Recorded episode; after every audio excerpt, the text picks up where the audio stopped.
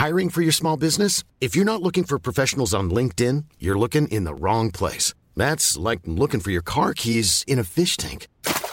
LinkedIn helps you hire professionals you can't find anywhere else, even those who aren't actively searching for a new job but might be open to the perfect role. In a given month, over 70% of LinkedIn users don't even visit other leading job sites. So start looking in the right place. With LinkedIn, you can hire professionals like a professional. Post your free job on linkedin.com slash people today.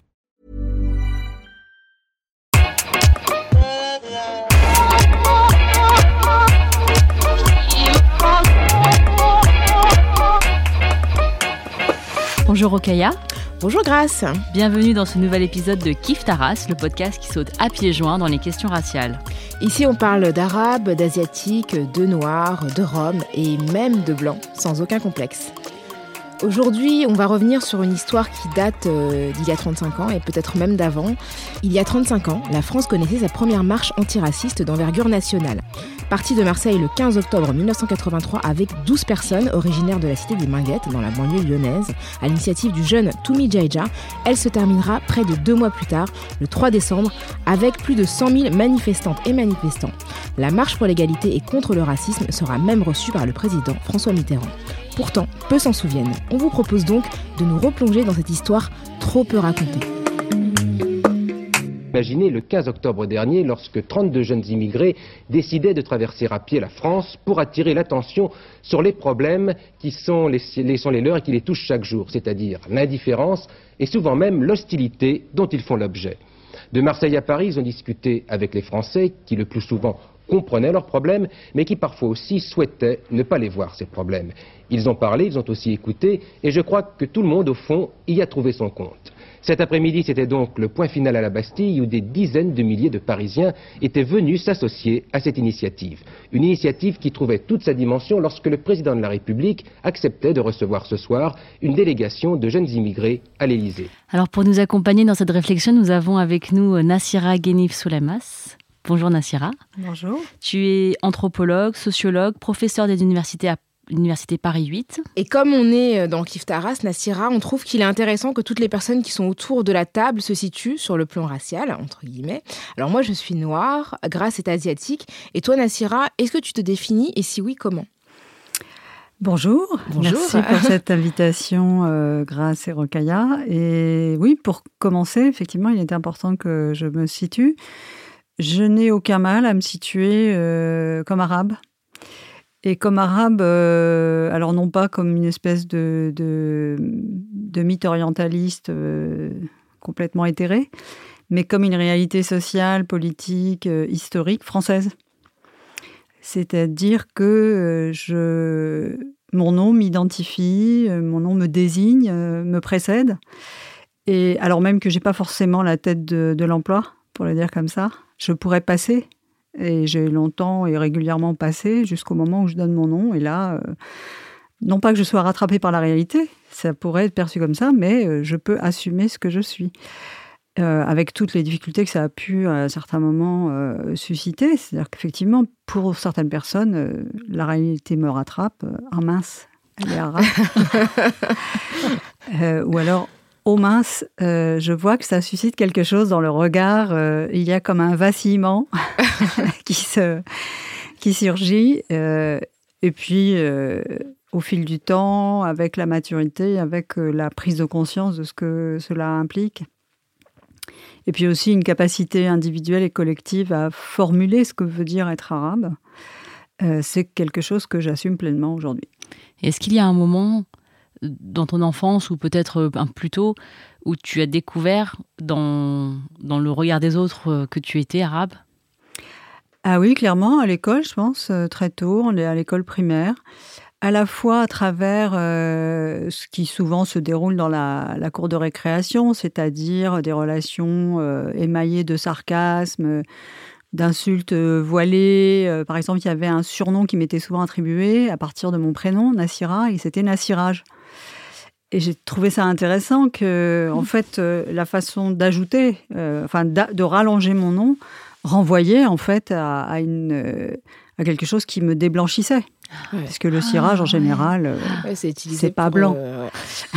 D'ailleurs, c'est utilisé même pour le blackface. Enfin, souvent, c'est. Ouais, ah ouais, ouais. Et ça, c'était dans la bouche de, de, copines. Moi, j'étais encore à l'école non mixte. Donc, c'était des copines qui me disaient ça. Mais en fait, c'est comme ça qu'on réalise à quel point est-ce que euh, nos propos euh, réactualisent, euh, y compris à notre insu, des réalités coloniales, des réalités raciales dont on n'a pas conscience. Ma famille vivait dans une petite ville de banlieue charmante, bourgeoise, avec un lac, un casino et, des, une station thermale, donc tout allait bien. Et on était la seule famille arabe de la ville, de la petite ville. Donc de fait, je devais, euh, j'étais à la fois comme tout le monde et je me démarquais par euh, ce prénom et puis par euh, l'apparence de ma mère qui venait me chercher à la fin des cours à l'école. Et donc ça s'est assez vite matérialisé, manifesté. Et puis il y avait d'autres manifestations qui étaient beaucoup plus douloureuses, comme par exemple le fait que je sentais bien au moment de l'orientation, notamment à la fin de la primaire, que je n'allais pas aller dans la classe que j'allais demander au collège alors que j'avais les résultats qu'il fallait. Ah oui, donc tu as été freinée euh, à cause de... Ouais, ouais, ouais. En fait, je... bon, le, dans ma génération, le, le, la logique de promotion, en fait, et donc euh, d'accès à une certaine forme d'excellence euh, scolaire, c'était de prendre allemand en première langue. Et ça m'a été refusé. Euh, au prétexte que en fait euh, la classe était déjà pleine. Et en fait l'instit qui était aussi la directrice de l'école qui était donc mon instit euh, a mis a mis toute son énergie à s'assurer que je n'irais pas en classe d'allemand dans le collège qui venait d'ouvrir d'ailleurs. Donc j'ai été inscrite dans une classe d'anglais. A posteriori, non pas que je la remercierais, parce que je pense qu'elle a vraiment exercé une forme de racisme et donc elle a pesé pour me discriminer du point de vue de, de, mon accès à, ce à quoi j'avais droit, c'est-à-dire j'avais tout à fait le niveau pour aller en classe allemand. Mais ce qui est euh, important, c'est qu'en fait, j'ai rencontré une langue euh, que j'ai tout de suite adorée, qui est l'anglais, et qui m'a porté, en fait, qui m'a complètement ouvert des horizons. Euh. Donc, je, ne la remercie pas, je remercierai plutôt mon apprentissage de l'anglais et les gens qui me l'ont l'ont procuré. Alors, Nassira, on va revenir sur bah, cette histoire de la marche pour l'égalité contre le racisme du, qui a commencé le 15 octobre 1983. Qu'est-ce que est-ce que tu peux nous dire euh, donc ce qui s'est passé en 83, enfin, ce qui a précédé euh, euh, cette marche et toi qu'est-ce que tu faisais à ce, moment-là? Qu'est-ce que voilà où t'étais? Tu étais déjà très jeune Oui, j'étais jeune, j'étais jeune adulte, j'étais étudiante et donc j'avais euh, à la fois conscience qu'il qui y avait une sorte d'émergence euh, et d'effervescence autour des questions euh, du racisme. Toutes les années 70 avaient été émaillées par des questions liées à des incendies dans des logements de travailleurs immigrés, à des meurtres racistes, qui étaient d'ailleurs à l'époque beaucoup plus le fait d'habitants de voisins énervés et de voilà de de voisins excédés aussi, euh, alors pas seulement énervés, mais excédés. Donc tout ça, en fait, émaillait, mais en même temps, ça n'avait pas un, écho très important. Et puis, en fait, il se trouve que dans, dans mes études, j'ai très vite euh, porté mon attention, c'était à cette époque-là, très précisément, sur, euh, sur les, ce que j'étais, c'est-à-dire sur les descendants de migrants. J'étais dans une sorte de, de, démarche à la fois introspective, mais aussi de connaissance, de, de compréhension, essayer de comprendre ce qui se passait. Et euh, donc j'avais déjà fait euh, des entretiens, des enquêtes à Argenteuil. Euh, je commençais à cette époque-là à m'intéresser au bosquet à Montfermeil. Et ce qui surgissait de façon tout à fait tangible dans ce contexte, c'était enfin, l'existence d'une sorte de ségrégation, d'éloignement progressif, qui n'était pas du tout fortuit, qui était de plus en plus planifié à travers les attributions de logement, à travers les carrières scolaires, à travers euh, le rapport à la police, euh, à travers tout ça. Donc vraiment un rôle de l'institution. Oui, oui, tout à fait. Une, forme d'institutionnalisation euh, déguisée, insu, prétendument. On verra effectivement par la suite qu'il y a bien eu des intentionnalités. Euh, qui s'installait durablement dans le paysage et que, euh, dont on sentait la présence euh, où qu'on se trouve. Hein. Je veux dire, c'était, moi je me souviens avoir sillonné pas mal de, quartiers populaires à l'époque et il y avait toujours ce sentiment, alors ce qu'on appelait les cités ou, les déjà les banlieues, et il y avait déjà ce sentiment effectivement d'une sorte de, de trahison institutionnelle d'un État qui, qui faisait tout pour ne pas voir ce qui était en train de crever les yeux, au sens littéral du terme, hein, c'est-à-dire, enfin, il souffrait d'ouvrir les yeux pour voir que cette jeunesse est bien là. Et donc, c'était c'était des, signes avant-coureurs. Alors, il y avait eu les rodéos des minguettes. Euh, alors, je reprends les termes. Hein. je pense qu'ils sont intéressants à, mettre en évidence. Cette façon de complètement altériser euh, une attitude euh, de, effectivement, déviante, hein, qui consiste à s'en prendre à des biens privés, à brûler des voitures. Des formes de violences urbaines. C'était des violences urbaines qui consistaient à brûler des voitures dans le quartier où on habitait. Alors, effectivement, les voitures n'appartenaient pas aux personnes qui les brûlaient. Hein. Mais il y avait donc cette sorte d'appropriation ou cette sorte de déni finalement de, de, l'ordre public qui se jouait à travers le fait que dans son quartier, on pouvait s'adonner à ce genre de choses. Et, euh, donc, il y a eu une multiplication de, ces, euh, de, ces actes-là, avec euh, en face une réponse qui a été une réponse répressive et une réponse de, culpabilisation, de criminalisation générale, qui n'a pas cessé, en fait, depuis lors. Autrement dit, ce qui frappe euh, a posteriori, 30, euh, euh, plus de 35 ans après, c'est le fait qu'il y a un régime de répression qui se met en place, qui était déjà présent de façon larvée, qui s'installe durablement, qui s'inscrit dans les normes et dans les routines des institutions, et notamment de l'institution policière, et qui ne va jamais faiblir, et qui va au contraire monter en puissance. Et pour en revenir à la marche, donc c'est une marche d'envergure puisque donc elle été initiée par euh, Toumi Jaija notamment, qui lui a été victime d'une violence policière et a été hospitalisé pour cela. Et un petit groupe part de Marseille avec des revendications précises. Est-ce que tu peux nous raconter la genèse de ça? Et puisque tu nous dis que les années 70 étaient déjà des années où se déroulait pas mal de violences, pourquoi soudainement en 1983 on a cette marche qui euh, qui fonctionne aussi bien et puis qui vraiment euh, prend corps et traverse la France? Alors, euh, je pense qu'il faut euh, référer euh, cette, cette, émergence-là, ce, moment de ce surgissement dans l'espace public, au fait qu'il y a un changement de génération qui, s'opère au tournant des années 80, puisque ce, que, ce que la société française connaît, ce sont des travailleurs immigrés. Appellation qui permet notamment d'effacer complètement de l'esprit public que ce sont des personnes qui viennent des anciennes colonies ou qui sont venues au moment où elles étaient elles-mêmes indigènes des colonies, puisqu'il y en avait encore à cette époque-là, hein, qui, qui étaient nés indigènes.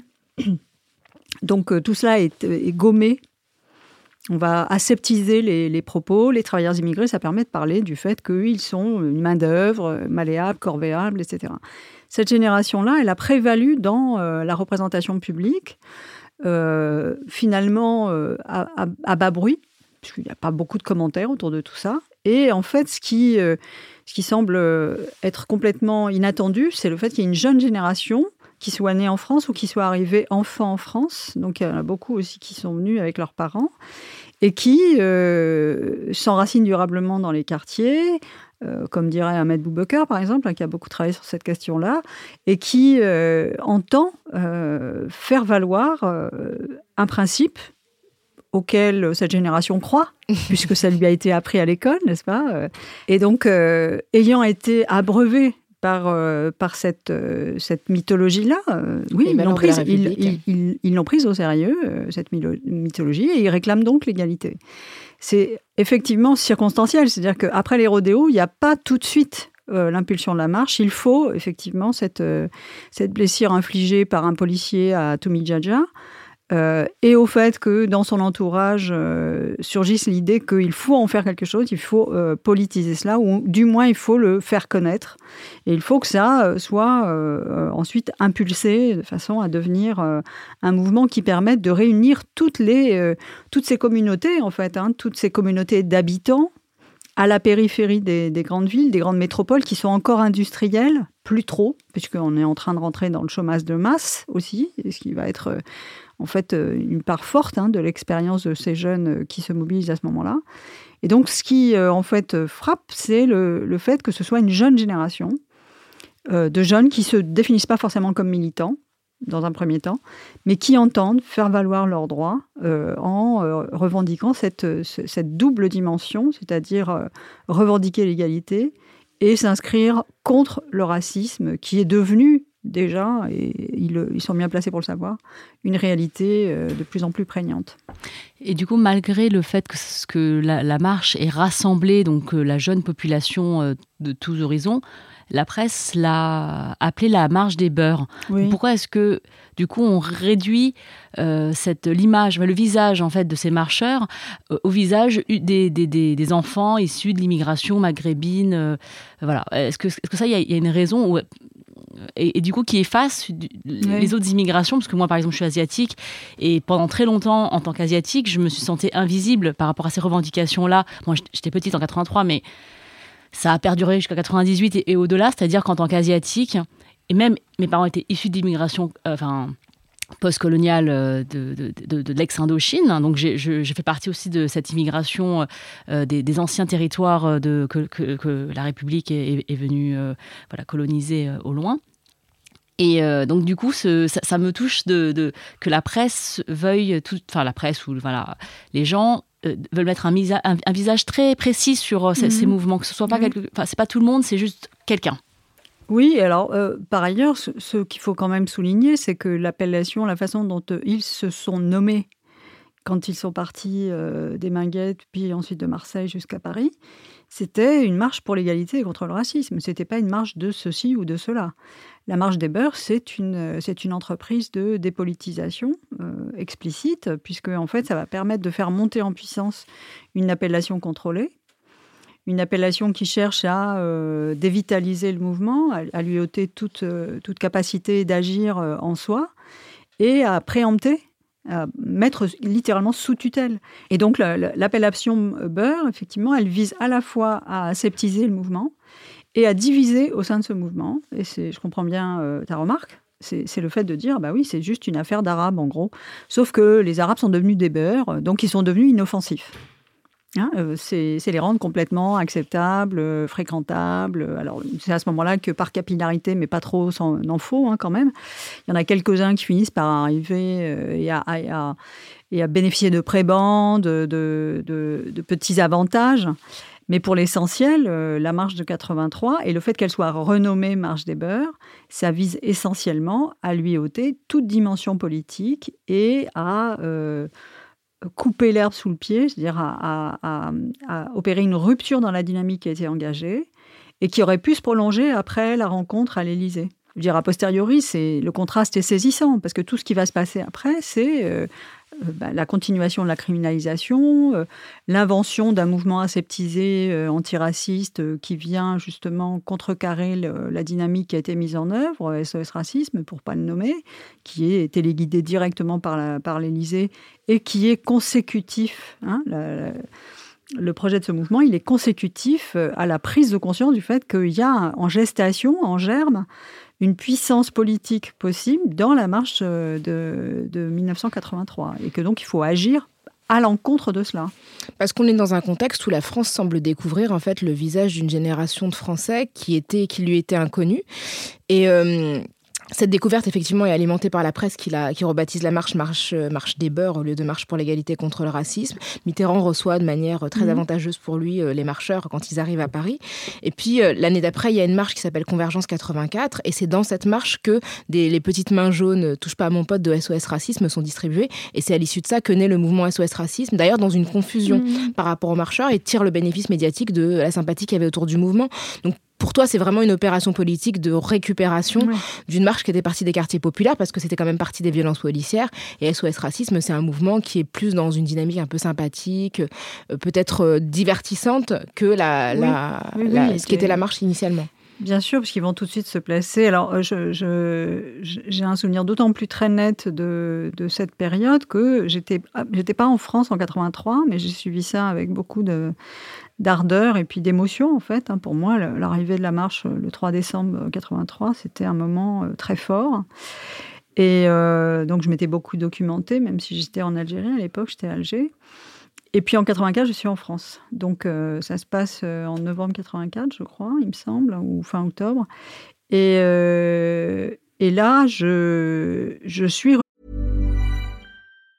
When you're ready to pop the question, the last thing you want to do is second guess the ring. At Bluenile.com, you can design a one of a kind ring with the ease and convenience of shopping online. Choose your diamond and setting. When you find the one, you'll get it delivered right to your door. Go to Bluenile.com and use promo code LISTEN to get $50 off your purchase of $500 or more. That's code LISTEN at Bluenile.com for $50 off your purchase.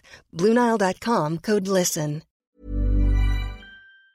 De Rennes et je découvre la petite main euh, touche pas à mon pote. Et donc, comme beaucoup de personnes, euh, je ne me rends pas compte, en fait, de, de l'ensemble de la dynamique qu'il y a derrière. Donc, j'achète euh, des petites mains. Elles se vendent à l'époque. Hein.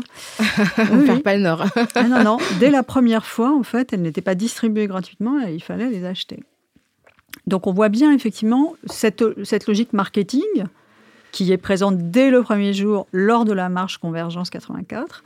Elle ne va cesser de, euh, de croître, multiplier et prospérer puisque l'année suivante, ce sont des concerts. En fait, il y a, des opérations de, communication autour de la question euh, du racisme qui, euh, là aussi, visent à euh, le dépolitiser complètement, effacer de façon structurelle justement les racines systémiques et structurelles du racisme. Hein. Donc, en fait, c'est intéressant parce que c'est l'État qui, d'une certaine manière, opère au plus haut de ces institutions pour transformer le racisme qui est enraciné en lui, pour dire qu'en fait ce sont des gens pas très sympathiques qu'il va falloir rééduquer et rectifier dans leur mode de pensée. Et ça, ça opère euh, de façon euh, très puissante, puisque jusqu'à aujourd'hui, euh, on le voit bien, il continue à y avoir ce débat entre le racisme moral et le racisme politique. J'ai vu surgir ce racisme euh, moral qui visait à, stigmatiser euh, les personnes qui tenaient des propos. Euh, il y a une espèce de rappel à la raison sur un mode très cartésien, républicain, universaliste d'ailleurs. Hein. Donc on voit bien que c'est cette même rhétorique très cohérente qui se met en place à ce moment-là avec cette façon d'opérer une, une sorte de continuité entre être antiraciste, c'est être républicain, c'est être universaliste, c'est donc être aveugle aux différences, ce qui va conduire à ce que des années plus tard, on nous explique que lorsqu'on est euh, pas aveugle aux différences, on est raciste. Oui. Mais on n'est pas républicain. Et on n'est pas républicain, par une espèce de retournement euh, rhétorique euh, mais ce qui est intéressant dans ce que tu dis par rapport à, l'antiracisme moral, c'est qu'on passe en fait du, de l'idée d'un racisme systémique qui peut être perpétué par les institutions à l'idée qu'en fait les racistes c'est des méchants ou des gens qui sont idiots et on va les aider en faisant des concerts et en distribuant des petites mains parce qu'on s'aime tous et on est tous potes quoi. Oui, tout à fait. Et euh, soit dit en passant, je ne suis pas sûre que le fait d'aller dans un concert des SOS racisme, ça puisse euh, avoir une quelconque ça, a une totale innocuité en fait sur les pratiques racistes. à bah, supposer qu'elles soient juste individualisées, c'est vrai. C'est pas en allant dans un concert que ça va résoudre le problème. Hein. On n'est pas, il n'y a pas une logique d'épiphanie ou de, de, transformation miraculeuse qui peut se faire. Donc il y a aussi derrière ça, je pense qu'il ne faut pas le sous-estimer, cette idée que euh, des, sommes considérables, je pense qu'il faut le dire, des sommes considérables au cours des trois dernières décennies ont été allouées à ce genre de pratiques. Euh, ont été perdues en fait pour des actions qui soient véritablement efficaces et notamment euh, là, il y a une opération de diversion délibérée qui consiste à dire pendant que tout le monde se divertit, eh bien, on ne réalise pas, ou en tout cas, euh, voilà, euh, le moment est retardé de la prise de conscience du fait que le racisme est systémique et qu'il est soit toléré par l'État, soit initié par l'État. Et c'est bien ce que les violences policières visaient et là on revient au début, hein, on revient à la genèse de la marche de 83, c'est bien ce que euh, la dénonciation des violences policières cherchait à mettre en évidence, c'est-à-dire que euh, les policiers agissent, euh, alors si c'est pas sur ordre, c'est en tout cas, ils ont toute l'attitude à se comporter comme ils se comportent. Et finalement, la, victoire, entre guillemets, de, de la marche pour l'égalité contre le racisme, au-delà du symbole, concrètement n'est pas vraiment euh, tangible puisque, comme tu l'as dit, la plupart des marcheurs étaient des personnes qui étaient françaises et ce qu'ils obtiennent, c'est quelque chose qu'ils n'avaient pas demandé, à savoir une carte de séjour de 10 ans pour euh, les étrangers, euh, alors que ça figurait pas au rang de leurs revendications policières qui mettaient plutôt en avant la fin des violences, notamment des mmh. violences policières, l'accès à une justice égalitaire. Donc comment tu analyses en fait cette réponse par, par le, finalement la, la possibilité d'intégration des étrangers à des gens qui sont français? Est-ce que c'est l'incapacité de les percevoir comme des gens qui sont français, qui sont là de manière durable et qui ont vocation finalement à vivre une vie euh, de citoyens euh, comme, euh, comme les autres. Alors, je pense qu'il y, a quelque chose de l'ordre à la fois d'un opportunisme et d'une instrumentalisation, mais aussi d'un malentendu. ce que dit le commentateur qu'on a entendu tout à l'heure, il parle de jeunes immigrés. Donc, il y en a effectivement qui sont venus avec leurs parents et qui n'ont pas euh, des. Alors, il y en a même certains qui ont dû être sans papier à un moment donné. Hein. il ne faut pas sous-estimer mmh. euh, l'ampleur de ce phénomène-là. Mais euh, pour l'essentiel, effectivement, ils sont soit français, soit ils ont vocation à le devenir. C'est-à-dire que le droit français à cette époque-là leur permettrait ou leur permettra de le devenir. Je rappelle que juste après la marche de 83, il y a aussi toute une action qui va consister à réviser le code de la nationalité et à voilà.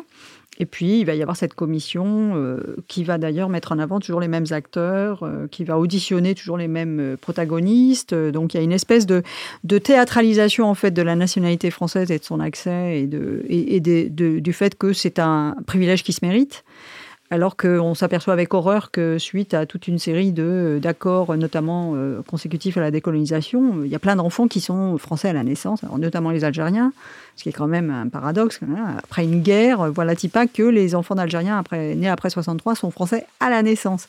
Et donc plus horreur. parce qu'il y avait en plus pas mal de gens qui étaient enfants de Harki, donc il y avait quelque chose comme euh, Toumi ah bah, mais il y avait, ils étaient français. Oui, tout à fait. Alors eux, euh, ça peut se comprendre, hein, puisqu'ils ont décidé de rester loyaux à la, à la France au moment de la guerre d'Algérie. Mais en fait, il y, a ces espèces de, d'émergence en fait d'appartenance qui sont considérées comme de véritables aberrations et comme des espèces de, dommages collatéraux qu'il faut absolument résorber. Hein, il faut faire quelque chose contre ça.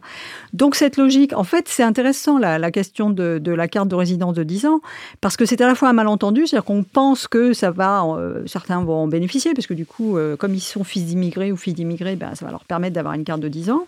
C'est pas la majorité des cas, mais c'est aussi une façon, d'une certaine manière, de rétrocéder ça à la génération antérieure, c'est-à-dire aux parents.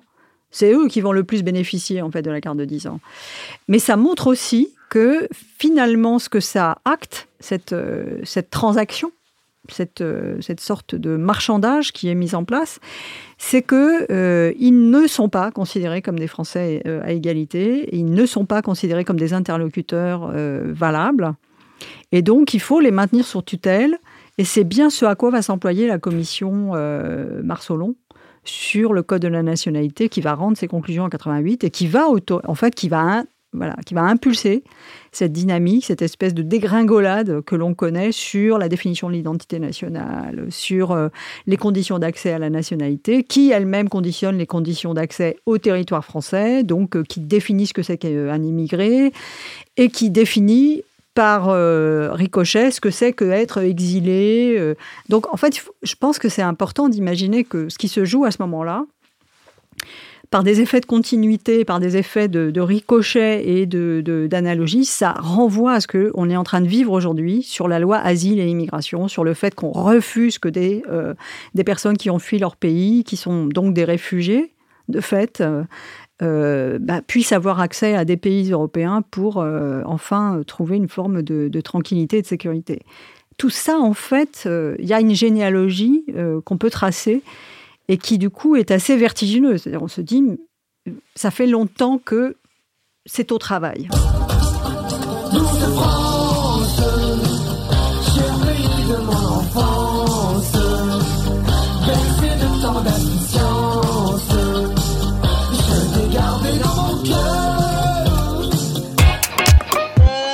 Moi, quand j'entends euh, les revendications de 83 et que je les compare à euh, la vie aujourd'hui euh, de, de ce qu'on entend dans les médias, j'ai l'impression qu'on n'a pas vraiment bougé. Donc on patauge dans la semoule. Ça fait 35 ans qu'on demande les mêmes choses qui sous des formes différentes par des personnes différentes parce que moi je sais qu'en tant que personne asiatique en France il y a eu aussi une, une, manifestation des personnes asiatiques en France le 4 septembre 2016 qui a, qui a marqué le début des revendications des personnes asiatiques en France, puisque euh, il y avait eu certaines euh, choses de fait auparavant, mais euh, moins d'ampleur et puis moins médiatisées. Et tout d'un coup, ça a été, enfin, c'était dans la presse, il y avait des politiques qui étaient venus, et donc il y a eu cette il y a eu cette, euh, ces, demandes. Donc, alors, c'était parce que c'était par rapport à la sécurité des personnes asiatiques en mhm. France. Et il y a eu pas mal de, demandes par rapport au fait que euh, les plaintes n'étaient pas prises en compte par euh, la police, parce que les personnes, bon, soit il n'y avait pas de, traducteur, donc il y, avait une, il y avait une demande auprès des institutions pour que ces Français ou ces personnes en France puissent être considérés comme des citoyens. Et des administrés comme les autres, oui. Absolument.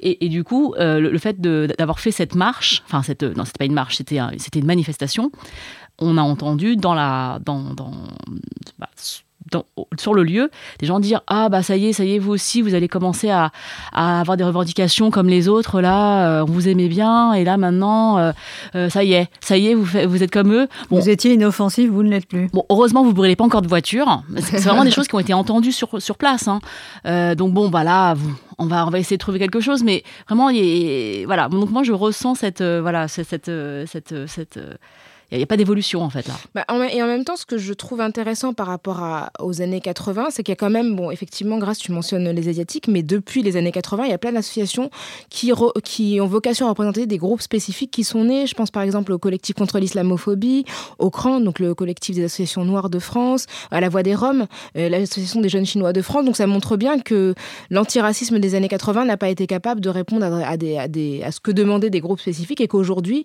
euh, il y a quelque chose de décomplexé par rapport à ça et de revendiquer. Donc, euh, comment tu regardes cette évolution-là? Alors je pense que l'antiracisme qui a été initié par l'État et qui est un antiracisme institutionnel était voué à l'échec et que c'était à peu près inscrit euh, dès le début. C'est-à-dire qu'il ne pouvait, il ne pouvait que agir à la marge et de façon extrêmement, euh, on va dire, inefficace. Et effectivement, tous ces, toutes ces jeunes, euh, tous ces jeunes collectifs, euh, toutes, ces, euh, toutes ces coalitions récentes qui se constituent, elles font à la fois la démonstration de l'échec de, ce qui a été le pari de l'État sur un certain type d'antiracisme, y compris d'ailleurs en, désactivant des institutions que l'État a lui-même contribué à créer, comme par exemple la HALD, hein, qui était la haute autorité de lutte contre euh, les discriminations, euh, et qui en fait euh, était vidée de sa capacité d'agir et, de peser dès son installation. Donc, euh, effectivement, hein, ça fait maintenant à peu près 20 ans que euh, institution est intégrée au défenseur des droits. Et voilà, elle est devenue ensuite, enfin, elle a changé de nom à, de multiples reprises, mais elle a été absorbée par le défenseur des droits. Et ce qui est frappant, c'est que euh, tous ces constats d'échec n'ont pas vraiment généré quoi que ce soit du point de vue de la conscience euh, de, de la responsabilité de l'État, mais par contre, il y a des organisations informelles qui aujourd'hui visent à non pas prendre le relais, parce que je crois que finalement la mémoire de la, de la marche de 83 n'est pas si euh, vivace que ça, et n'est pas si centrale. Bah, justement, mais en fait, ce qui, ce qui, ce qui, ce qui est intéressant, c'est que ce qui a impulsé à l'époque, ce qui était en gestation dans la marge de 83, se, euh, se répète d'une certaine manière, se réactive avec des formulations différentes, ou des acteurs racisés euh, qui jusqu'alors n'étaient pas présents dans l'espace public et, n'avaient pas été euh, anticipés, comme par exemple effectivement les mobilisations des Asiatiques ou les mobilisations des Roms qui, euh, qui, sont, qui semblent surprendre tout le monde. Euh, et là, on voit bien comment, à quel point est-ce que l'état d'esprit général est un état d'esprit qui continue à être profondément euh, imprégné par cette, cette idéologie républicaine aveugle à la couleur et aux différences et qui entend continuer à distiller cette idée que, bien sûr, que le racisme est une aberration et qu'il il faut lutter contre, mais l'État n'y est pour rien la société française n'est pas profondément gangrénée en fait par euh, ces manières de faire et euh, ces dimensions structurelles n'ont pas à être euh, à être mises en évidence, à être en quelque sorte déterrées, puisque c'est par là que ça se passe. Et la démonstration est faite que, évidemment, que c'est là que ça se passe. Oh, oui, tu parles de mémoire de, de, la marche. Du coup, selon un sondage d'octobre 2013 de la LICRA, réalisé par l'Institut Opinion Way auprès de 1003 personnes. Seulement 19% des Français et seulement 23% des plus de 40 ans se rappellent de la marche de 83. Mhm. Donc il y a vraiment une amnésie. Elle n'existait pas dans les livres d'histoire. Même, euh, enfin, je pense que à la télé, on n'en parle plus. Euh, voilà. Donc il y a. Euh, est-ce que, tu penses que c'est pas justement, enfin, le fait de ne pas avoir de mémoire des luttes, c'est pas aussi une faiblesse pour les mouvements militants mhm. actuels? Parce qu'on a l'impression que chaque génération a le sentiment de d'inventer euh, l'eau tiède, alors que en fait d'autres euh, ont permis à ces générations d'exister. Bien sûr, oui. Je pense que d'ailleurs c'est aussi non seulement c'est un facteur d'affaiblissement, mais c'est un facteur de division. Parce que le fait de parvenir à parler de cette marche-là, non pas comme la marche des beurs, c'est-à-dire la marche où il n'y aurait que des Arabes, même s'ils étaient euh, sans doute majoritaires, mais parler d'une impulsion beaucoup plus vaste qui, témoignait d'une réalité de, toutes les populations euh, euh, migrantes et d'ascendance coloniale présentes en France à cette époque-là, le fait de parvenir à resituer cette marche-là, ça permettrait notamment d'éviter des divisions qui actuellement existent, euh, y compris d'ailleurs sur des luttes qui sont tout à fait centrales, hein, comme la lutte contre les violences policières. Euh. alors il y a aussi tout ce qui s'est constitué autour de ça. Hein. je veux dire, Urgence Notre Police Assassine, le comité Adama Traoré. Enfin, on voit bien comment est-ce que de, de toutes parts, ces, ces dynamiques-là reprennent et, sont constamment réactivés. Mais non pas parce qu'il y aurait une sorte de, d'agacement ou d'énervement de la part de ces minorités racisées, mais parce qu'il y a bien des actes, il y a bien des pratiques, il y a tout un ordinaire, une routine du, racisme et des discriminations qui font qu'il n'y a pas d'autre solution que, que d'en parler haut et fort. Et donc, euh, un des enjeux, c'est sans doute de parvenir à, euh, à réinscrire dans, euh, dans la généalogie de, des, luttes politiques, pas seulement la marche de 83, mais tout ce qui s'était aussi joué dans les années 70, y compris d'ailleurs à travers une forme de, dynamique transnationale, euh, internationaliste. Enfin, ce sont des luttes qui souvent résonnaient ailleurs. Il hein. ne faut pas oublier qu'on n'était pas très longtemps après euh, les luttes de décolonisation, les luttes d'indépendance, et que tout cela, euh, c'est aujourd'hui perdu dans la mémoire collective moi, je trouve ça, juste un dernier truc à rajouter, je trouve que c'est assez intéressant qu'en 83, il y a une marche qui s'appelle Pour l'égalité et contre le racisme, qu'on a appelée Marche des Beurs, et qu'aujourd'hui, avec le nouvel antiracisme, le mouvement est un peu le contraire, c'est-à-dire que euh, plutôt que de prétendre euh, vouloir représenter tout le monde, les associations aujourd'hui qui œuvrent sur le terrain, elle, ne, elle s'attaque plutôt à des, faits précis, c'est-à-dire que bah, l'association des jeunes chinois de France, elle œuvre d'abord à, bah, s'occuper des, personnes qui vivent euh, donc des réalités qui, qui leur sont proches. Ensuite, euh, bon, l'islamophobie, c'est une autre lutte, mais ce qui n'empêche pas la convergence. Voilà. Mais du coup, on se dit aussi, euh, travaillons sur nous, et puis ensuite, enfin, convergeons quand il faut. Mais il y a aussi l'importance de ne pas hiérarchiser, et puis hiérarchiser les, les, souffrances. Euh, enfin, je trouve que ça, c'est intéressant aujourd'hui, ce mouvement-là de, de, contraire. Oui, oui. Ou, ou complémentaire. Peut-être que c'est la suite, en fait, euh, d'une première forme de prise de conscience qui consistait à dire que le racisme affectait, en fait, l'ensemble de la société à travers ses cibles privilégiées et spécifiques. Et aujourd'hui, effectivement, l'intérêt, c'est de montrer que les cibles spécifiques et privilégiées, elles sont partout. Et que toute, euh, toute une série de groupes minoritaires qui aujourd'hui sont constitutifs de la réalité et du visage de la France euh, du XXIe siècle sont à raison même du fait qu'elles sont là, présentes, actives, euh, dans toute leur intensité et dans toute leur, leur capacité à prendre leur place. C'est précisément pour ça que le racisme redouble d'intensité c'est parce que effectivement, ce ne sont pas des cibles, ce ne sont pas des personnes qui s'effacent ou, qui se taisent. Ce sont euh, de jeunes générations notamment qui ont complètement changé le registre de la prise de parole, euh, qui sur le mode sarcastique et, ironique d'ailleurs souvent euh, ont tendance à, ne pas laisser les autres parler à leur place.